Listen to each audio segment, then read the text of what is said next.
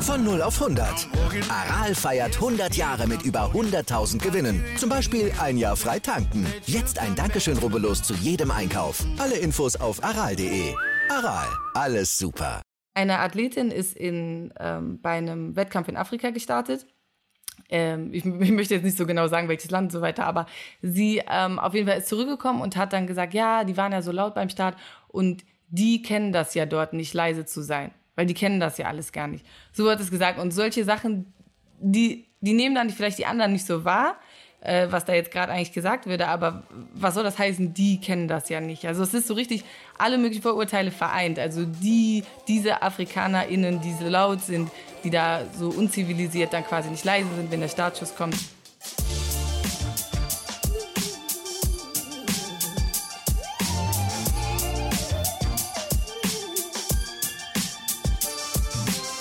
In dieser Podcast-Folge sprechen wir mit der 400 Meter Hürdenläuferin Jamila Böhm.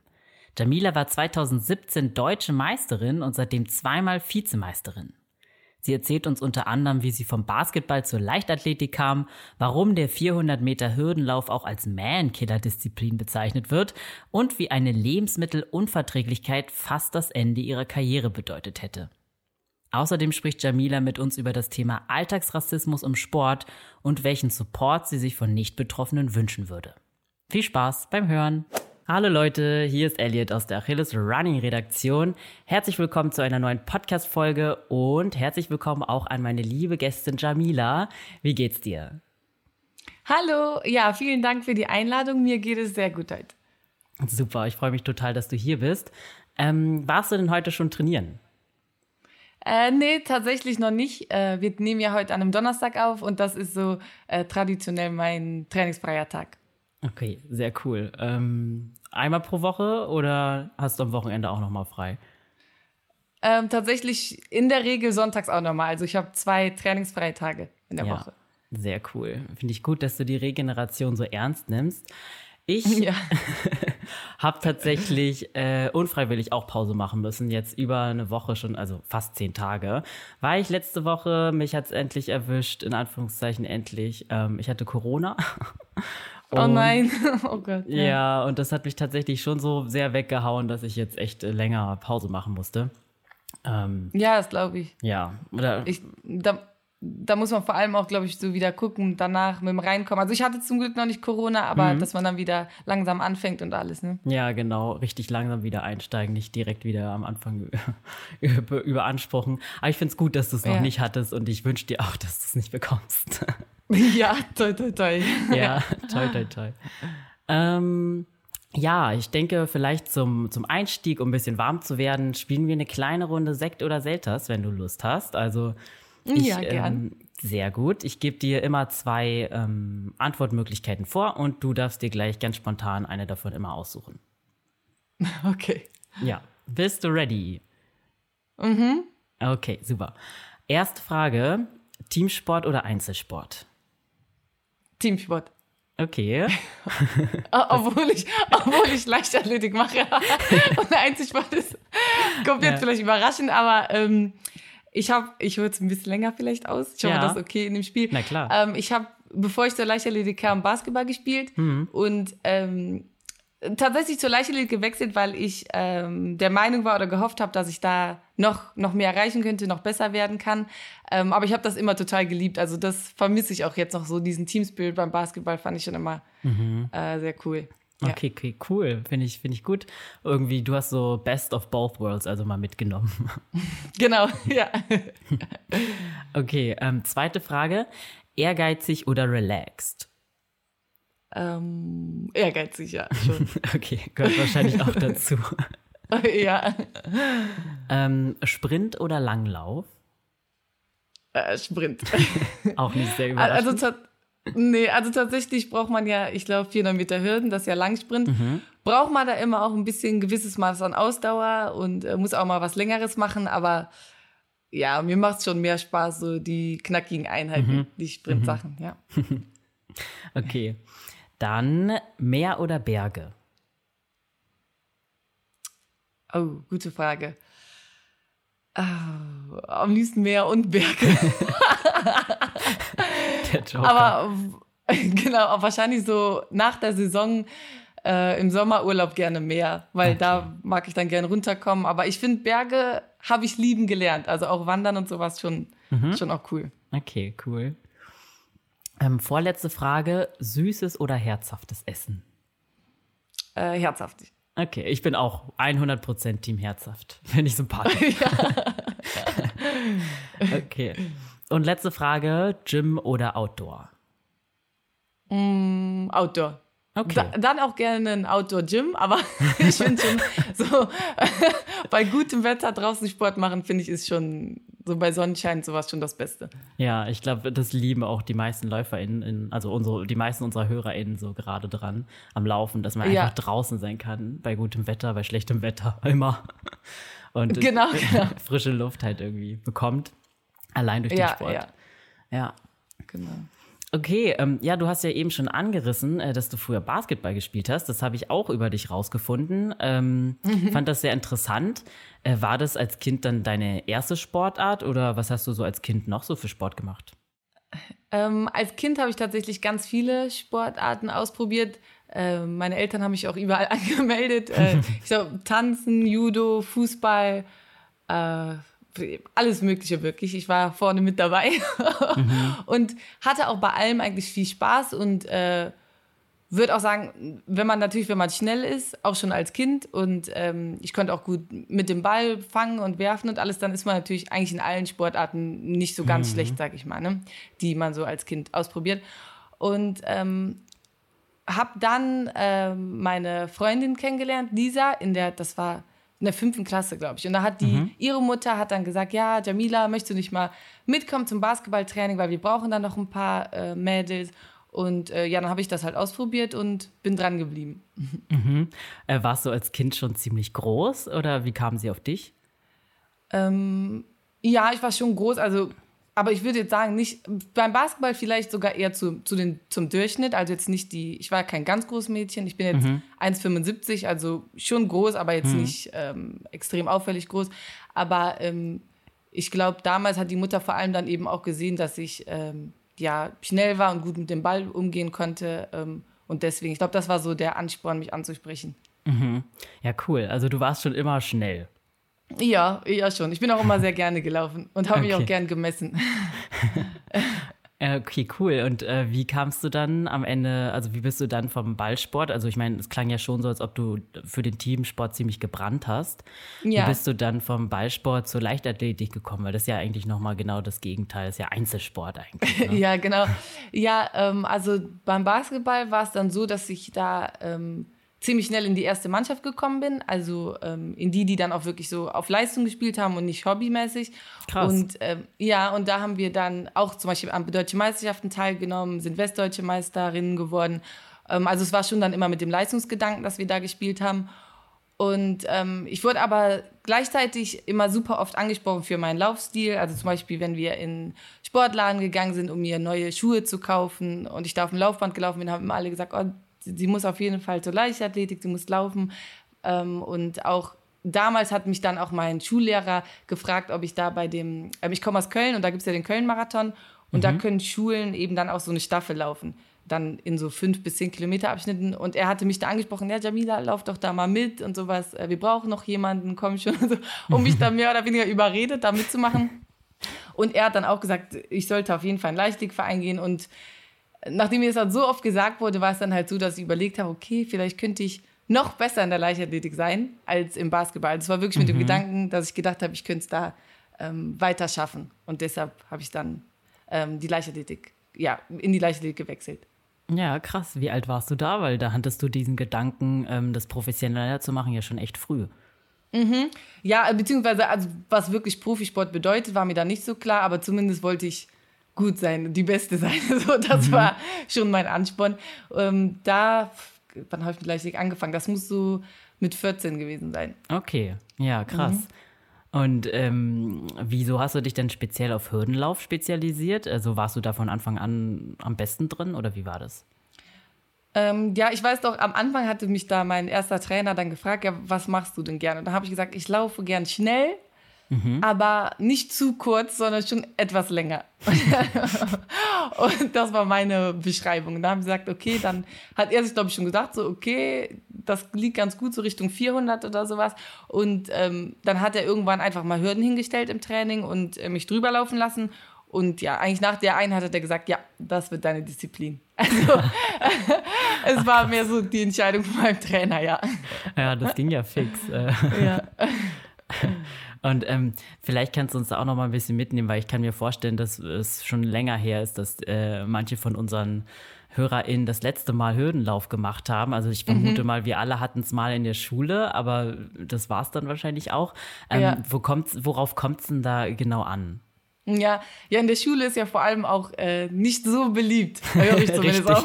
ja, ähm, ähm, ja, also es gibt ja zwei unterschiedliche Hürdenstrecken, die 100 Meter Hürden bei den Frauen, mhm. beziehungsweise 110 bei den Männern und eben Langhürden, 400 Meter Hürden.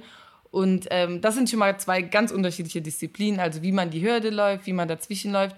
Und bei den 400 Meter Hürden ist so, dass man ähm, zehn Hürden hat und ähm, ja, das Wichtigste eigentlich ist, dass man da einen guten Rhythmus zwischenfindet. Also man überlegt sich vorher, wie viele Schritte macht man dazwischen, dass man, ähm, ja, dass die Hürden im Prinzip einen nicht zu sehr abbremsen und nicht zu sehr aufhalten, weil man natürlich, es ist schwierig, wenn man da über eine Hürde, wenn man da richtig hängen bleibt, dann wird es sehr anstrengend, sage ich mal, nochmal irgendwie Geschwindigkeit aufzubauen. Ähm, ja, und natürlich für die Strecke an sich 400 Meter braucht man, ähm, ja, muss man Sprint trainieren, muss man aber auch Ausdauer trainieren. Also das ist mhm. so ein mhm. bisschen so ein so eine Allrounder-Disziplin im Training. Mhm. Und äh, wie sieht dein Training dann da so konkret aus? Ich meine, wenn du Sprint und äh, Ausdauer trainierst, ist dann wahrscheinlich ein sehr fordernder, äh, also ist ein forderndes Training, oder? Ja, total. Also ähm, in den USA sagt man auch so eine 400 Meter Hürden Man-Killer-Event. Uh. ja, ja, das finde ich klingt immer ganz cool, so dramatisch. Ja. Ähm, aber es ist wirklich hart. Also man muss äh, hinten auf jeden Fall, sag ich mal, auf den letzten 100 Metern die Zähne zusammenbeißen und ich sag mal Augen zu und durch. Also oh. äh, man geht im Training auch sehr oft an seine Grenzen an Tempolauftagen und ähm, aber danach, das werden bestimmt auch viele HörerInnen kennen, ist es dann noch mehr so rewarding, wenn man mhm. sich so mhm. verausgibt und dann irgendwie eine gute Leistung schafft. Oh ja, das kann ich mir gut vorstellen. Ähm, und äh, trainierst du dann auch so das Springen an sich? Weil man muss ja über die Hürden irgendwie rüberkommen. Wie, wie sieht denn so dein Trainingsalltag aus? Das fände ich eigentlich voll spannend zu wissen. Ja, ja, also im besten Fall läuft man über die Hürden, nicht springt. das kostet zu viel Zeit. Ähm, okay. also, also ich muss sagen, ähm, das, da gibt es unterschiedliche Herangehensweisen, wie man das macht. Ähm, ich mache es so, dass ich im Winter nur einmal die Woche an den Hürden arbeite und da ist dann wirklich Techniktraining. Also da übt man wirklich einfach nur die Hürdenüberquerung quasi. Mhm. Nicht jetzt in in langen Läufen oder sowas. Man läuft, da, also ich laufe da keine jetzt Langhürden wirklich in dem Sinne, sondern wir bauen dann ein paar Hürden auf und üben wirklich nur das darüber laufen. Und ähm, wenn es dann in Frühjahr geht und wir jetzt halt in die Sommersaison, dann machen wir das so, dass ich dann immer mehr die ganzen Tempolaufeinheiten, also zum Beispiel, ähm, wenn ich jetzt 300er drauf habe, dass ich dann die Überhürden auch schon mache als Training. Mhm. Ja, um so Sicherheit zu gewinnen auch. Mhm. Und ähm, wie ist es mit Kraftsport? Weil ich glaube, ich habe auf deinem Instagram auch dich öfters in der Gym gesehen. Äh, machst du das dann parallel als so Ausgleichssport auch oder wie ist es? Ähm, nee, das gehört dazu. Also das mache ich quasi, ähm, ja, wie oft machen wir das? Ich würde mal so sagen, zwei, zweieinhalb Mal die mhm. Woche. Ähm, in der Saison nicht, aber im Aufbautraining machen wir auch was im Krafttraining. Das aber vor allem auch ähm, natürlich, wenn man äh, bestimmte Sprintzeiten erreichen will, dann äh, braucht man auch ein bisschen Kraft, sage ich mal. Muss man da auch was machen. Hm, äh, ja. ja. okay, das macht Sinn. Ähm, und äh, so, ein, so ein typischer Ausdauerlauf ist aber wahrscheinlich dann auch dabei, also wo du dann einfach Langläufe machst. Ähm, ja, also ähm, lang im Training, sag ich mal, ist äh, ja so ein 600 Meter Lauf, auch mal vielleicht am Aufbau auch mal Tausender. Okay. Ähm, mit kurzen Pausen, das mache ich schon, aber mhm. ähm, ansonsten vielleicht mal ein Dauerlauf, aber meine Dauerläufe sind jetzt nicht, äh, nicht wirklich schnell, sondern das ist okay. so regenerative Läufe quasi. Wenn ich dann mal, weiß ich nicht, 40 Minuten laufen gehe, ist das wirklich regenerativ, ruhiges Laufen im Wald. Ja, okay. Ja, aber auch schön dann manchmal, oder? Genau, ja. Tut auch mal gut, ja. Ja, glaube ich. Ähm, ja, und äh, wann hat es dich, also wann hat es dann so für dich Klick gemacht, dass, äh, Klick gemacht, dass du das auch professioneller machen willst? Also du hast es ja auch weit gebracht. 2017 warst du deutsche Meisterin. Genau. Ähm, wie war denn der Weg dahin für dich? Ähm, also eigentlich kam das so schleichend. Es war jetzt nie, dass ich gesagt habe, okay, ab jetzt äh, möchte ich das als Berufsmann quasi Profi werden, sondern ähm, so die Erfolge kamen und dadurch habe ich dann angefangen, mehr zu trainieren und ähm, hat es natürlich auch immer mehr Zeit eingenommen, klar. Mhm. Und ähm, ja, dann ist, bin ich so ein bisschen da reingerutscht, sage ich. Das hat sich immer weiter professionalisiert, umso mehr ich erreicht habe. Und ähm, klar, wenn man richtig gut sein will, dann, dann äh, muss man schon darauf achten, dass das Umfeld stimmt, dass quasi alles darauf ausrichten. Und äh, ja, das habe ich dann gemacht, aber ich habe mich nie jetzt wirklich gesagt, okay, ab jetzt äh, versuche ich es als Profi. So war das nicht. Ich habe ja auch, auch jetzt äh, mache ich ja noch mein Studium, aber das mhm. mache ich eben wirklich nebenbei. Also ich mache immer so viel, dass ich das gut schaffen kann neben meinem Training und ja. Mhm. Äh, was studierst du gerade? Äh, Sport, Medien und Kommunikationswissenschaften im Master. Ah, okay, im Master, ja. ja. Ja. Okay, cool. Ja, beim Master kann man sich auch ein bisschen Zeit lassen. Ne? Das ist ja. ja, genau, sehe ich auch so. ähm, ja, cool. Ähm, ja, aber vielleicht noch mal ein bisschen was zum, zum Weg dann quasi, ähm, so, bis du es dann geschafft hattest, 2017 deutsche Meisterin zu werden. Ähm, mhm. Du hast gemeint, du hast dann quasi deine Zeit halt so ausgerichtet, dass Sport für dich dann im Mittelpunkt stand. Oder mhm. also hat das gut geklappt? Hast du da Schule und so immer noch unter einen Hut bekommen? Ähm, also tatsächlich bin ich, ähm, habe ich so quasi meinen Durchbruch, sage ich mal, mit dem deutschen Juniorenmeistertitel noch vor mhm. dem deutschen Meistertitel bei den Frauen erst äh, später geschafft. Äh, als ich noch zur Schule ging, war es so, äh, dass ich auch gut war, aber ich, ich war zum Beispiel vierter Platz bei den deutschen Jugendmeisterschaften mehrmals, aber das war für mich, das hat mir nicht, nicht gereicht quasi. Mhm. Ich habe gesagt, okay, den Aufwand, den ich ins Training stecke, das, äh, das reicht mir nicht quasi, was dabei rauskommt. Auch so die Zeit, die ich damals gelaufen bin. Und ähm, dann habe ich tatsächlich ein Jahr aufgehört, als ich mhm. äh, mit dem Studium angefangen habe. Und dann hat es mir aber schon gefehlt. Also da habe ich wirklich wenig Sport gemacht. Ähm, war ich vielleicht mal im Fitnessstudio, bin ich vielleicht mal laufen gegangen, aber wirklich ganz runtergefahren. Also ich habe mich komplett davon quasi abgewendet. Aha. Und es hat mir aber dann äh, total gefehlt. Habe mich dann irgendwie auch nicht ausgefüllt, nur das Studentenleben. Ja. Und äh, dann war es so, dass ich mein damals, mein, das, bis dahin war ich immer beim gleichen Trainer gewesen. Der war mhm. aber ähm, nach Hannover gewechselt und ich habe ihn dann angerufen und gesagt, ja, ich würde gerne nochmal anfangen. Es fehlt mir doch so sehr. Und ähm, er hat mir dann quasi meinen derzeitigen Trainer ans Herz gelegt. Er hat gesagt, ja, du hast die und die Option. Und mhm. da war eben auch mein jetziger Trainer bei. Da habe ich gesagt, okay, da gehe ich jetzt mal vorbei und schaue mir das Training an und äh, guck mal. Und ähm, dann habe ich mir das Training angeschaut und bin dran geblieben. Und mhm. ähm, bis dahin war es immer so, dass mir in manchen Einheiten super schlecht geworden ist und ich mich dann übergeben musste. Und es waren dann auch wirklich nicht unbedingt Einheiten, wo man sagt, okay, du bist jetzt so sehr an dein Limit gegangen, dass es jetzt passiert, sondern das ist äh, einfach so manchmal gekommen. Wir sind, haben einen Lauf gemacht oder sowas und der mich nicht so sehr hätte anstrengen sollen. Und äh, dann musste ich mich auf einmal übergeben. Und da hatte halt nie jemand eine Antwort drauf. Beziehungsweise in meinen Jugendjahren haben die, ähm, die verschiedenen TrainerInnen immer gesagt, ja, das liegt daran, dass du dir zu viel Druck machst. Aber das hat für mich überhaupt nicht zusammengepasst, weil ich eigentlich immer auch als Kind schon so war, dass ich sehr viel besser funktioniert habe, wenn ich Druck hatte.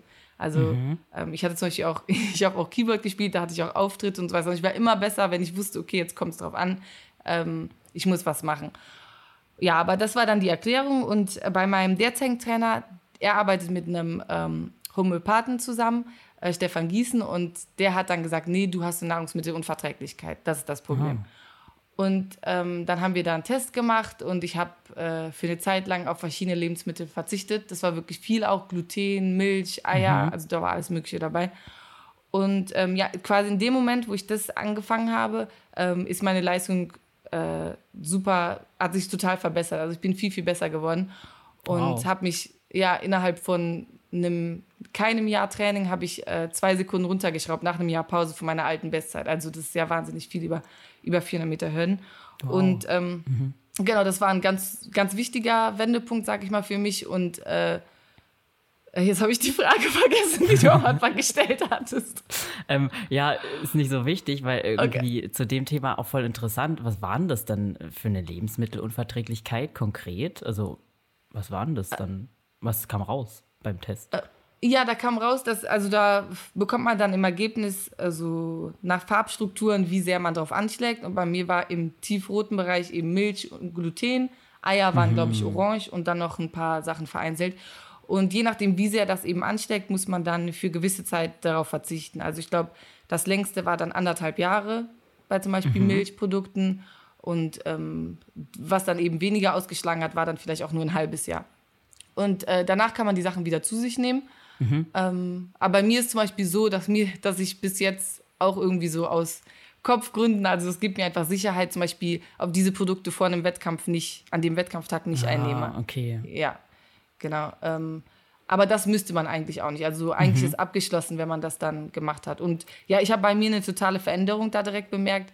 Und ähm, ich könnte mir auch vorstellen, dass es auch für andere Leute Probleme gibt. Deswegen finde ich es auch so äh, schade, sage ich mal, dass da früher niemand drauf gekommen ist. Ja, total. Ne? Also ich meine, wie alt warst du denn, als das festgestellt wurde? Das muss ja richtig hart gewesen sein vorher. Ähm, ja, da war ich 19. Mhm. Ja, also ja, ja, hat wirklich gedauert. Ja.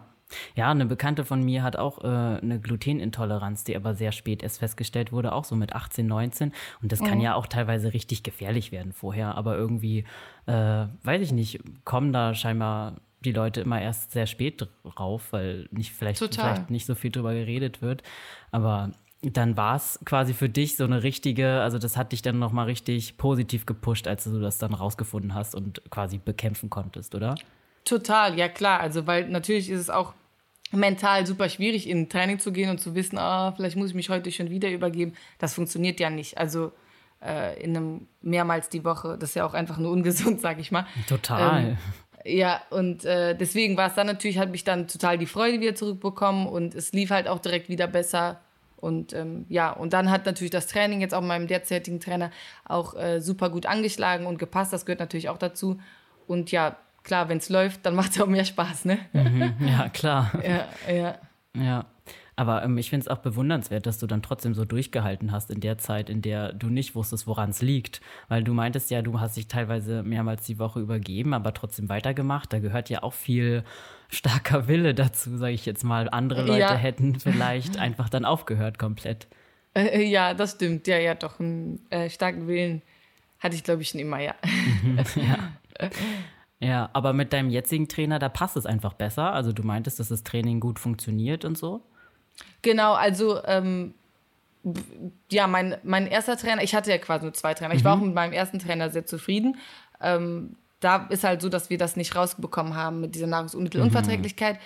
Und ähm, er hatte mir aber dann ja auch quasi den Trainer empfohlen, äh, Sven Timmermann, bei dem ich eben jetzt trainiere und auch schon lange trainiere, auch damals bei den deutschen Meistertiteln zum Beispiel. Ähm, und äh, ja, das, also er hat sich schon gedacht, dass das Training auch sehr gut äh, für mich passen würde. Und so war es ja dann auch. Mhm. Ja, und war das für dich jemals eine Option, aber mit dem Sport dann komplett aufzuhören, während der Zeit, wo es noch so hart war? Oder hattest du da irgendwie einen Plan B? Ähm, ja, also damals war es ja so, das war ja quasi, dass ich die Pause gemacht habe, war ja quasi mhm. nach der Schulzeit, da ist man ja eh dann so ein bisschen im Umbruch. Ich bin auch zu Hause ausgezogen, habe dann eben mein äh, Studium in einer anderen Stadt aufgenommen.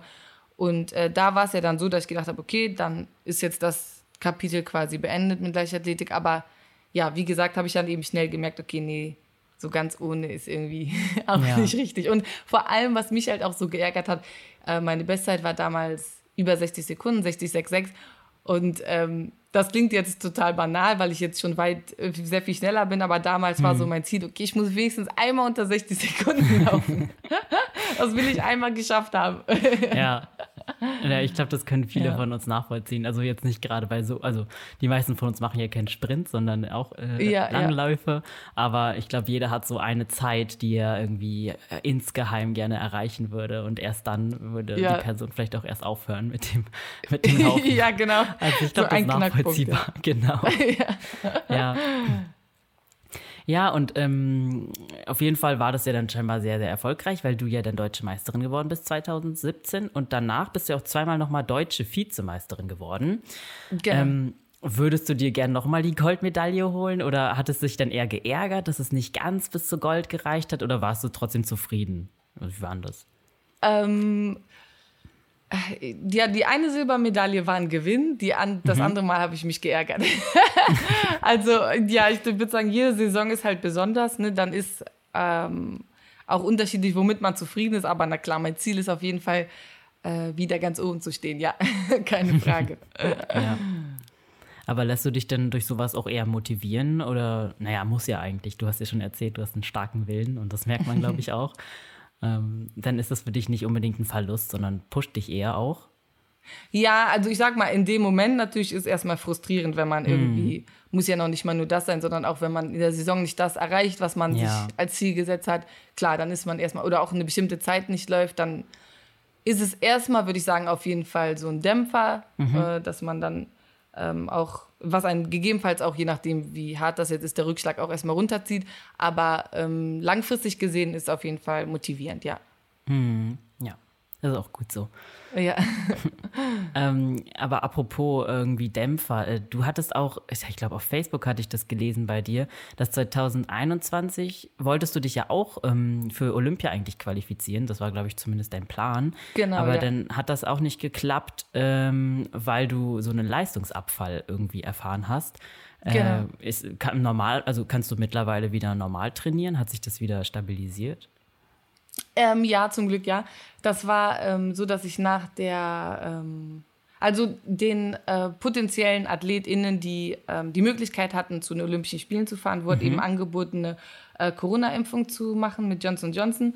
Das habe ich damals auch wahrgenommen, also im letzten Jahr. Und ähm, bei mir ist es leider komplett daneben gegangen. Also ich habe äh, quasi, ich konnte gar nicht mehr ähm, intensive Trainings, äh, Tempoläufe machen. Ich konnte also auch ähm, Wettkampf gar nicht mehr vom Körper her, von der Belastung her schaffen.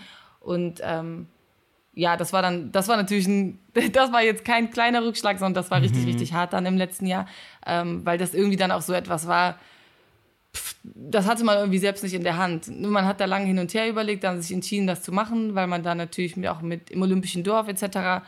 wohnen würde. Und ähm, ja, dann hat man quasi das aus der Hand gegeben. Also meine Chance ist dann mhm. wirklich sehr gut, mich zu qualifizieren und ähm, ist natürlich auch ein riesiges Ziel, ein Ziel, auf das man viele Jahre hingearbeitet hat, die Olympischen Spiele. Und ähm, das war dann einfach weg. Also es war schon sehr, sehr hart im letzten Jahr. Und ähm, ja, dann war es so, dass ich dann auch erstmal ein paar Wochen eine Auszeit genommen habe und eben nicht mehr trainiert habe. Auch weil es war ja auch so, dass mir da irgendwie niemand weiterhelfen konnte, also kein Experte, keine Expertin, weil das weil dafür gab es ja keinen Präzedenzfall oder sowas, ja. was man jetzt machen sollte, was jetzt genau im Körper überhaupt passiert ist, äh, dass sich das so bei mir auswirkt.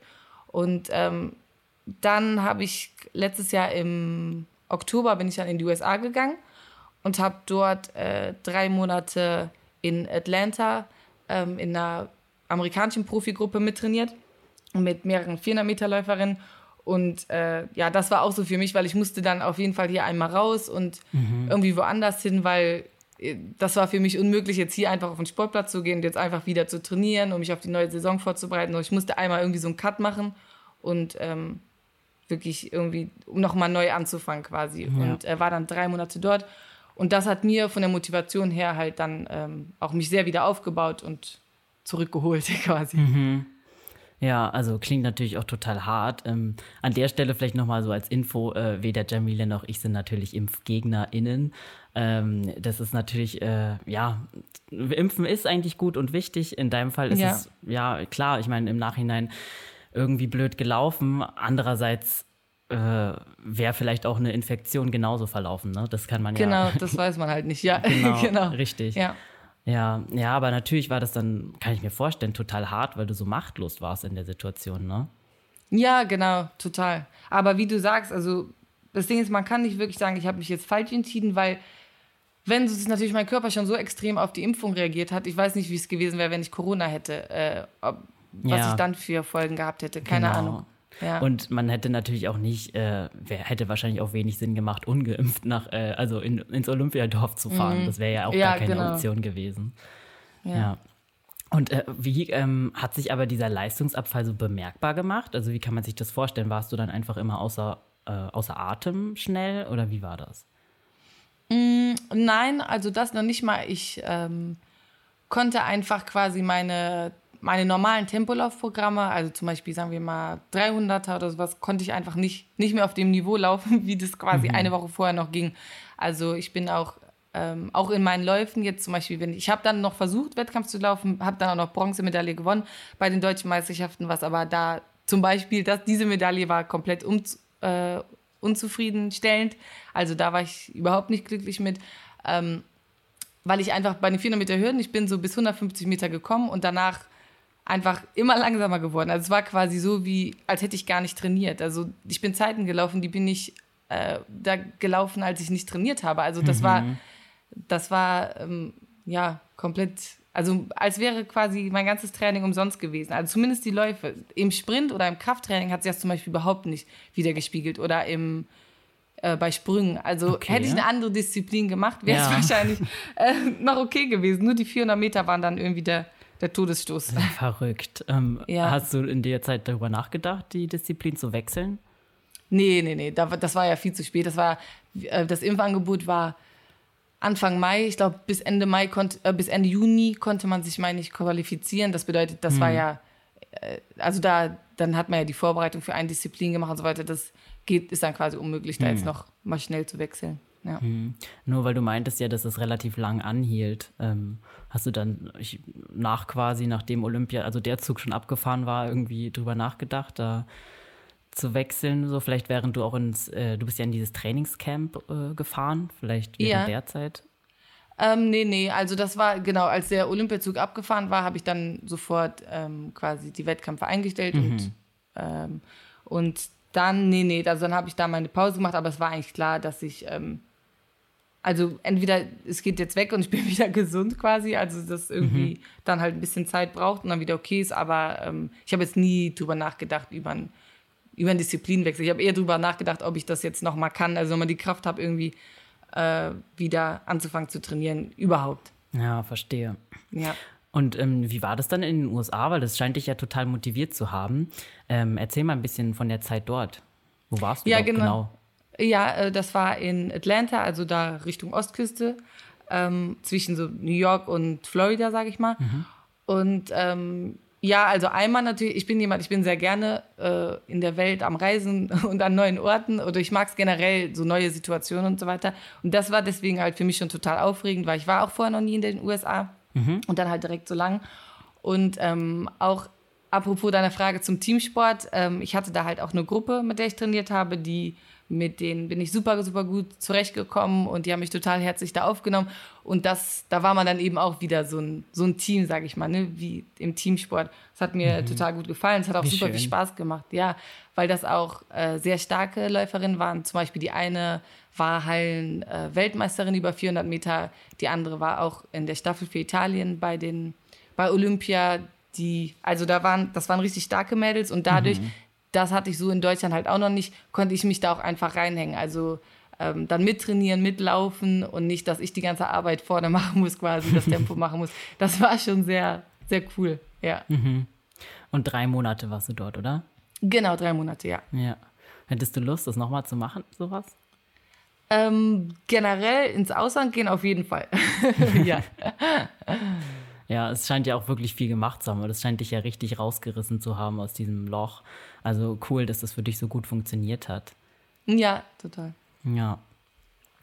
Ähm, ja, ich würde noch gerne über ein anderes Thema äh, mit, mit, dir sprechen. Und zwar bist du ja auch so, ja, kann man sagen, schon so ein bisschen aktivistisch unterwegs. Ähm, du warst einmal in einem ZDF-Beitrag, in dem es ums Thema Rassismus ging. Und du sprichst auch in deinem eigenen Podcast Labaletik, also sprichst. Du hast auf jeden Fall mal eine Folge dort gemacht, ja.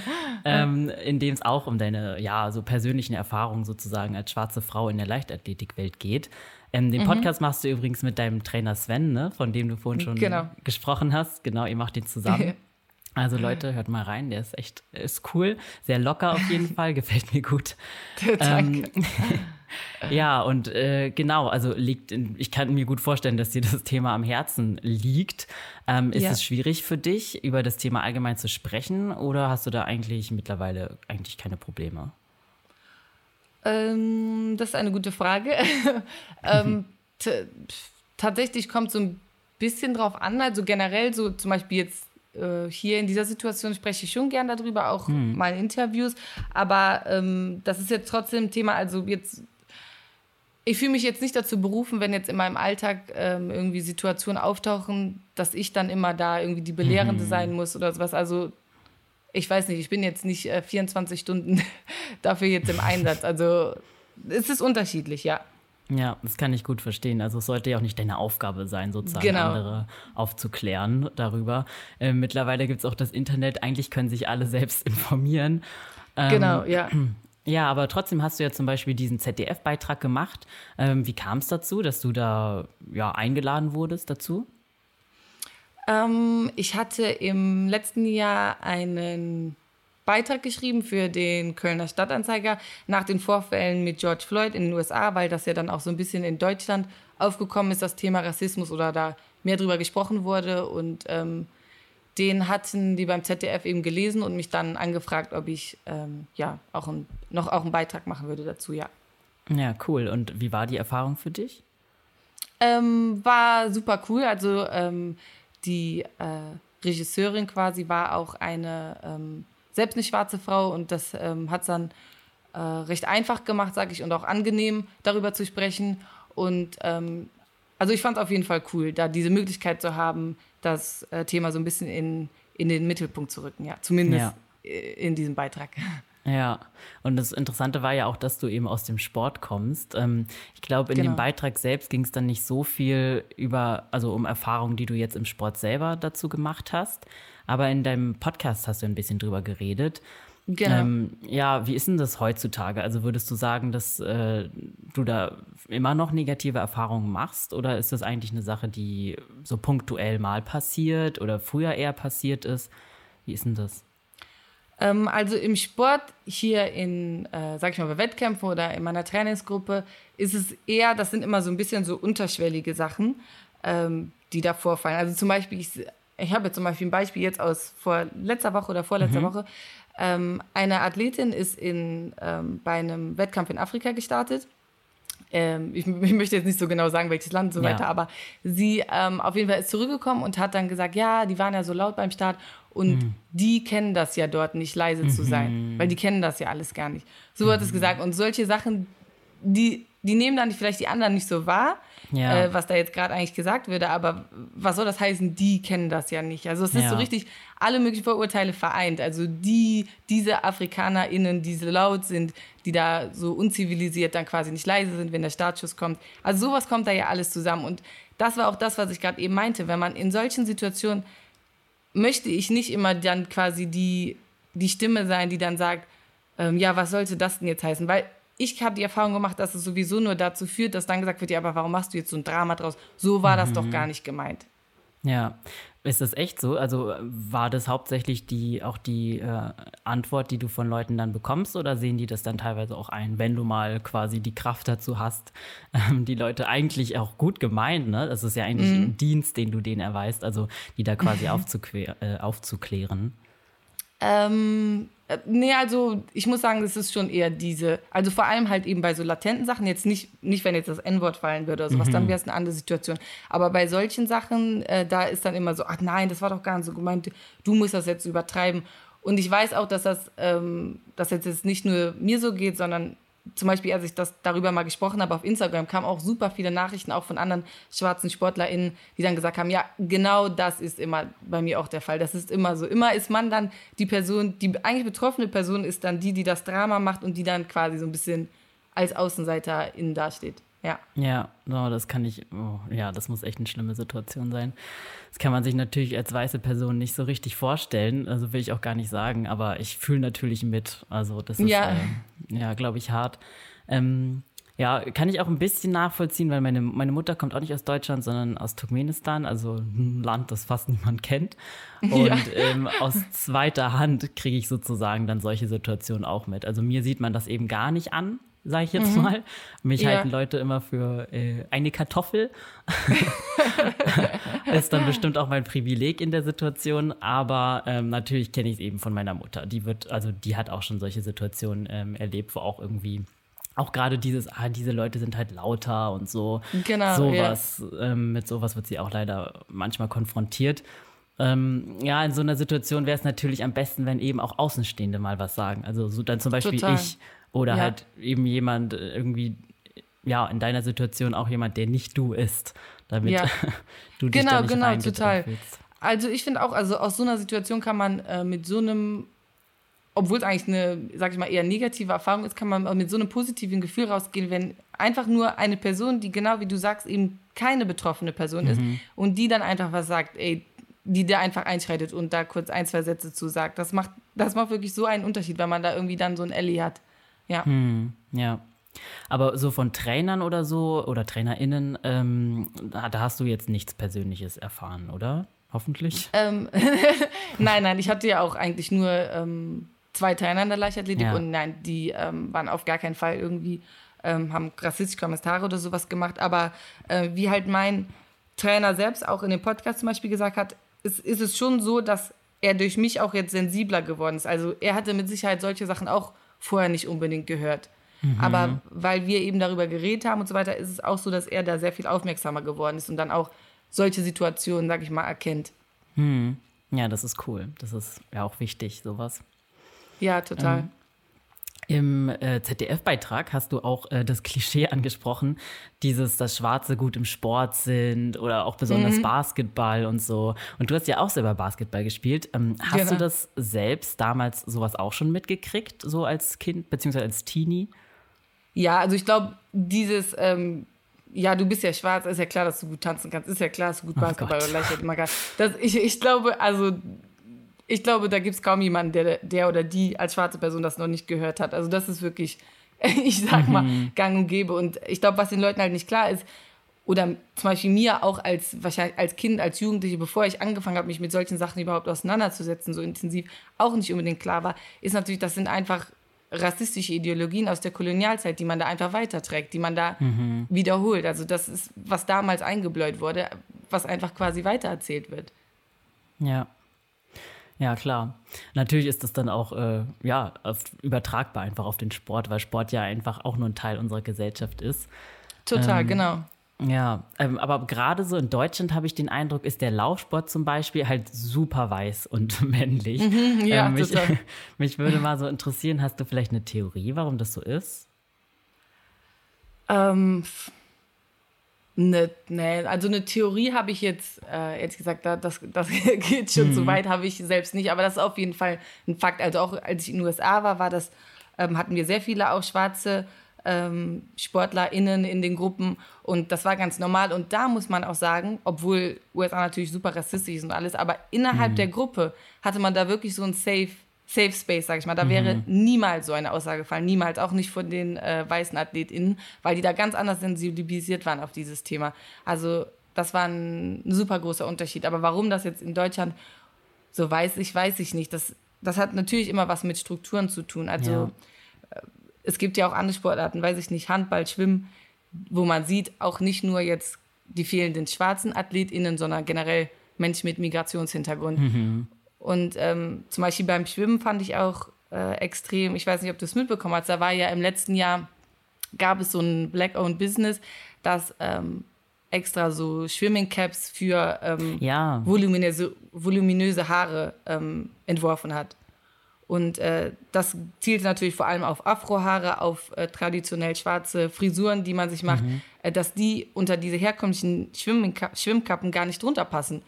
Und das wurde dann eben von der Internationalen Swimming Federation einfach abgelehnt. Es wurde gesagt, nein, weil die Begründung war, es nicht äh, zu der naturellen Form des Kopfs passt oder sowas. Also das, ja, das, das war, war, ja wirklich so lächerlich. Ja, ja genau. Also ja, oh. das habe ich auch mitbekommen. Hm. Und klar, also es sind definitiv Strukturen. Also ähm, es ist halt so, dass es dass Rassismus, wie du eben auch gesagt hast, eben in der Gesellschaft vorhanden ist und damit auch in den Strukturen. Und das natürlich auch dazu führt, äh, wo man eben schwarze SportlerInnen findet, wie in jedem anderen Bereich der Gesellschaft auch natürlich. Genauso hm. natürlich auch, auch auf, in den Führungspositionen ist es ja auch so, dass ähm, da wirklich deutlich mehr weiße Menschen agieren als äh, schwarze oder auch generell Menschen mit Migrationshintergrund. Ja, da hast du recht. Ja. Ähm, Und wie war das ähm, Feedback eigentlich, so auf die Sachen? Also du hast dich ja quasi öffentlich äh, dazu zu dem Thema geäußert. Hast du da ähm, privat oder vielleicht auch öffentliches Feedback zu bekommen? Ja, also ähm, ich habe vor allem positives Feedback bekommen, aber das mhm. natürlich auch in der Bubble, glaube ich, in der man sich bewegt dann, ne? Mhm. die, die das dann natürlich auch äh, gut finden. Ähm, und, aber teilweise, stimmt, da erinnere ich mich dann nach dem Beitrag und auch nach diesem Artikel, den ich geschrieben hatte, war es tatsächlich auch so, dass ähm, Leute auch geschrieben haben, ja, dass sie sich durchaus auch ähm, ein bisschen ertappt gefühlt haben, also mhm. und Sachen nochmal so überdenken wollen. Weil mir natürlich auch klar ist, Leute, die sowas sagen, auch ähm, eben dieses, dieses Beispiel, was ich eben genannt habe, das sind natürlich keine RassistInnen oder die, die wünschen, weiß ich nicht, schwarze Menschen oder andere nichts Schlechtes, aber ähm, das ist einfach so in ihrem normalen Verhalten, dass sie das gar nicht merken, was sie da dann teilweise eben für rassistische Aussagen treffen. Ja. Aber da muss ich sagen, das war wirklich sehr positiv und vor allem über solche Nachrichten habe ich, halt, hab ich mich halt gefreut, wo Leute gesagt haben, okay, ähm, ich habe da auch nochmal drüber nach, nachgedacht, das stimmt, das stimmt schon. Also, ja. ja. Ja, das ist natürlich total gut, dass du da keine negativen äh, Erfahrungen danach gemacht hast.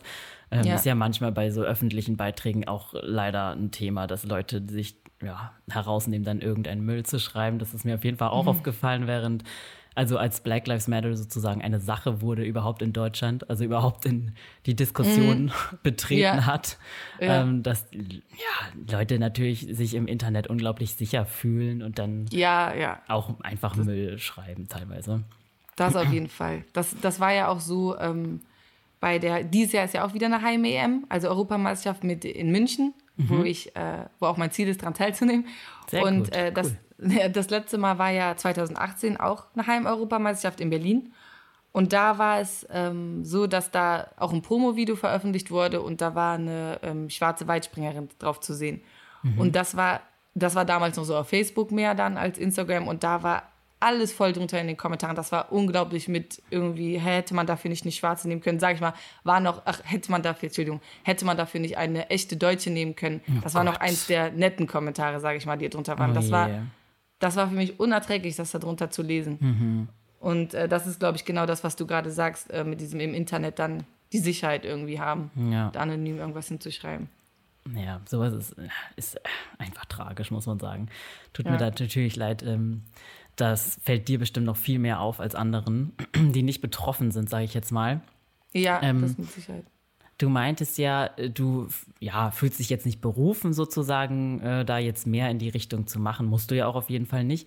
Aber dadurch, dass du so positives Feedback bekommen hast, hast du da irgendwie trotzdem vielleicht Ambitionen? Also hättest du da ähm, Lust, darüber mehr zu sprechen, so auf deinen Kanälen oder dich da zu engagieren? Wie ist das?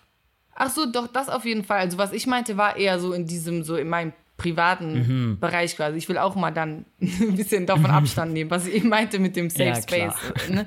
Aber so generell, in, ähm, dass ich mich dazu äußere, äh, das mache ich sehr gerne, ja. Und ich überlege durchaus, wie es möglich wäre, für mich da vielleicht noch mehr meine Reichweite zu nutzen, um ähm, auf solche Sachen, Sachen aufmerksam zu machen. Ja, ich habe jetzt ja. auch ähm, das Thema meiner Masterarbeit ab, eingereicht und ähm, das ist so ein bisschen in die Richtung. Und zwar ist da die Frage, äh, wie können schwarze Sportlerinnen mediale Auf Aufmerksamkeit generieren und die Narrative verändern, weil es eben so ist, da gibt es auch verschiedene Studien zu, dass eben zum Beispiel auch schwarze Sportlerinnen und auch schwarze mhm. Sportler mhm. eben äh, deutlich anders von den Medien kommentiert werden bei Sportberichterstattungen und wie über sie geschrieben wird, ob über sie geschrieben wird.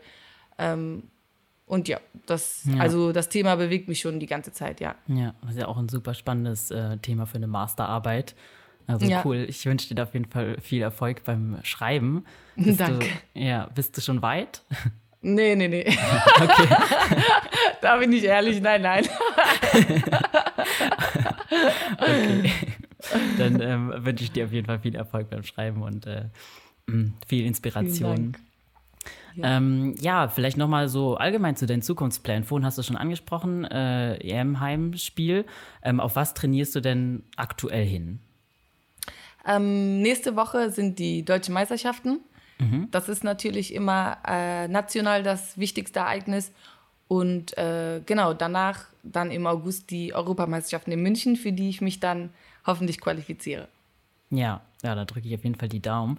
Und ähm, hast du ansonsten äh, Wettkämpfe, die so, also hast du so Wettkämpfe, Wettkämpfträume, die du äh, gerne in Zukunft ähm, absolvieren würdest? Ähm, ja, nach, nach der Geschichte im letzten Jahr ist natürlich mhm. äh, Paris jetzt das ganz große Ziel, 2024, mhm. ähm, auf das ich hinarbeite und träume, ja. Ja. Ja, cool. Also ich wünsche dir dann natürlich ganz viel Erfolg, ähm, auch weiterhin. Und Vielen Dank. Ja, gerne. und ähm, zum Abschluss ähm, kannst du gerne noch mal äh, unseren ZuhörerInnen sagen, wo sie dich finden und wo sie deinen Weg mitverfolgen können. Also was du quasi so treibst. Ähm, ja. Sag doch gerne mal deine Social Media Kanäle an und auch gerne deinen Podcast, was du magst. Ja, sehr gern. Ähm, also ich freue mich natürlich über jeden, äh, der oder die sich dafür interessiert, was ich mache. Und ähm, ja, ich glaube, so Support tut immer gut. Hat man ja vielleicht jetzt auch, auch nicht nur in der Rassismusfrage, sondern generell in dem Podcast so ein bisschen durchgehört. Und ähm, ja, mein Instagram-Account ist Jamila Who Else, also mhm. äh, Jamila W-H-O-E-L-S-E. -E. Und äh, da bin ich eigentlich am aktivsten über Social Media. Ich habe auch auf Facebook eine Seite, Jamila Böhm, aber da bin ich nicht so aktiv. Facebook-Tage sind auch vorbei. Genau. und sonst äh, mache ich ab und zu immer mal eine Folge für den Podcast Labaletik, über den wir schon geredet haben, zusammen mit meinem Trainer. Da reden wir eigentlich über alles, was uns so einfällt, worüber wir Lust haben zu sprechen. Viel auch über meinen Weg natürlich, sportlichen, aber auch generell über Leichtathletik. Und ähm, da ist aber so, dass es jetzt nicht wie bei Achilles Running ähm, wirklich regelmäßig passiert, sondern das einfach, wenn, wenn wir Lust und Zeit haben. Ja. ja. okay.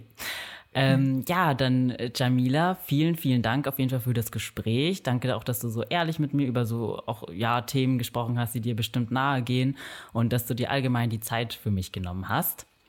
Ja, vielen Dank für die Einladung. Habe ich mich sehr drüber gefreut. Ja, also es war, hat wirklich Spaß gemacht mit dir. Ich hoffe, euch da draußen hat es auch gefallen und wenn das der Fall sein sollte, würde ich mich über ein Abo und eine 5-Sterne-Bewertung bei iTunes oder Spotify freuen. Ähm, wenn ihr Fragen oder Anmerkungen habt, könnt ihr die übrigens jederzeit an redaktion.achilles-running.de schicken. Also tobt euch aus. Ansonsten haltet die Ohren steif. Bis zum nächsten Mal und keep on running.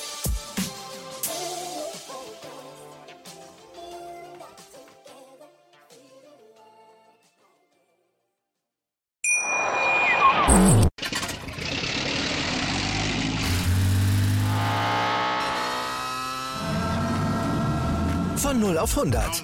Aral feiert 100 Jahre mit über 100.000 Gewinnen. Zum Beispiel ein Jahr frei tanken. Jetzt ein Dankeschön, rubbellos zu jedem Einkauf. Alle Infos auf aral.de.